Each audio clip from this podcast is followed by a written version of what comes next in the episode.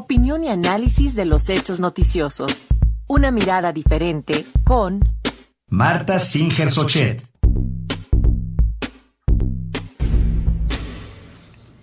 Y justo para hablar sobre las divergencias y tensiones que existen en los órganos electorales rumbo al 2024, escuchemos el comentario de la doctora Marta Singer Sochet, analista política, académica e investigadora de la UNAM. ¿Qué tal, doctora? Muy buenos días, la escuchamos. ¿Cómo están? Muy buenos días a todas y a todos. Bueno, pues ya se está terminando el año, pero los problemas en nuestra democracia eh, siguen ahí y eh, pues pareciera que eh, no ha habido eh, pues ninguna intención de resolverlos de fondo. Eh, muchos dicen que eh, pues una sola persona, en este caso el presidente de la República, es capaz de eh, pues hacer eh, polvo a las instituciones democráticas. Y esto es algo realmente extraño instituciones que fueran sólidas instituciones que fueran que tuvieran una vida intensa difícilmente podrían eh, disolverse por la voluntad de una sola persona. Y sin embargo eh, vemos que eh, dentro de ellas existen fuertes tensiones que ponen en riesgo pues la credibilidad de su actividad de cara a la sociedad que espera de ellas justamente una acción, un actuar conforme a la razón y no a las pasiones y conforme a las normas y no a las voluntades o a la capacidad de generar mayorías a su interior. Eh, es muy interesante lo que ha ocurrido dentro del de Instituto Nacional Electoral,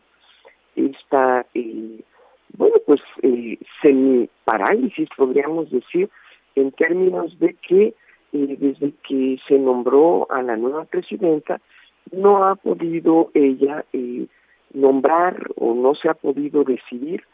quiénes son las personas eh, del equipo directivo que eh, ocupan los lugares principales dentro de esa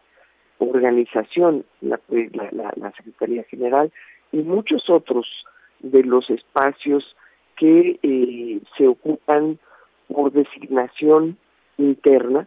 siguen eh, pues siendo ocupados de manera eh, momentánea esperando que el, consejo en su conjunto defina de manera permanente a eh, quienes van a desarrollar esas tareas. Eso hace eh, muchos problemas. Genera, por un lado, pues por supuesto la incertidumbre de quien ocupa el cargo, de estar empeñando su voluntad pues solamente de manera eh, momentánea y no con la certeza de un trabajo eh, a desarrollar de largo plazo.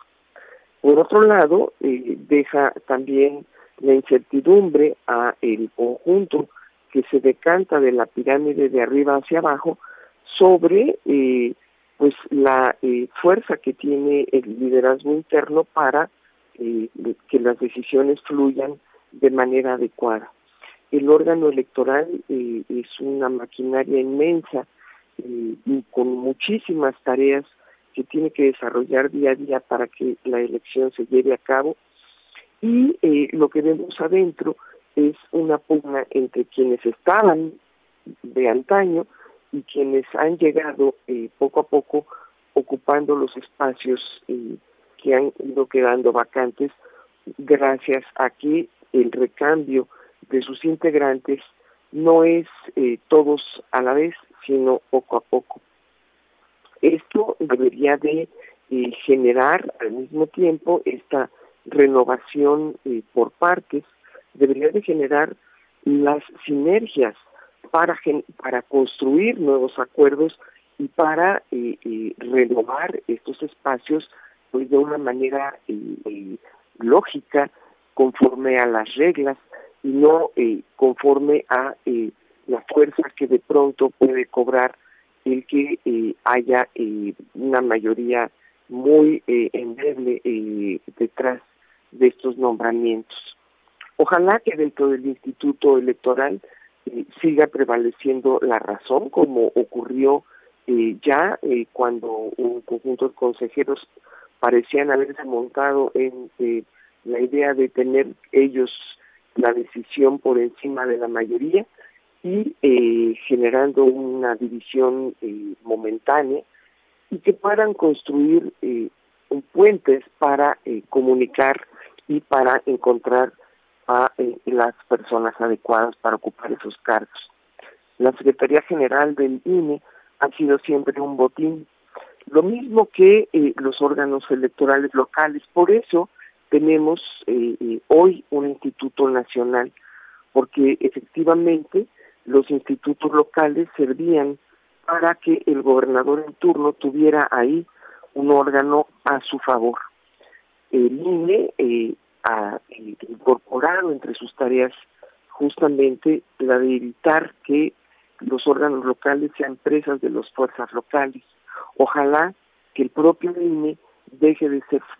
un objeto de eh, deseo de la política nacional y se convierta en una institución que por su autonomía y por su capacidad de diálogo interno, porque prevalezca dentro de él el uso de la razón y el diálogo,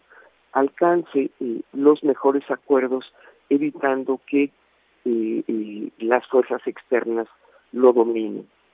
Estamos pues en la víspera de decisiones muy importantes que repercutirán sin lugar a dudas en lo que será la credibilidad del proceso electoral del 24. Lo mismo que en el Tribunal Electoral, la eh, eh, sustitución de la presidencia en, los días pasados deja mucho que desear en una institución que eh, tiene espacios vacíos que no han sido posibles de resolver justamente por esa posibilidad de que sean las fuerzas políticas externas quienes terminen por copar una institución con una enorme tarea pendiente que es la de resolver las diferencias y los diferendos electorales, sobre todo en un país en donde todavía la trampa eh, no es castigada en, para, digamos, con sanciones a los partidos, sino a las personas. En fin, eh, veremos, veremos todavía mucho por avanzar en la construcción de órganos electorales sólidos que no tengan que ser botín en cada proceso electoral. Muy buenos días a todas y a todos.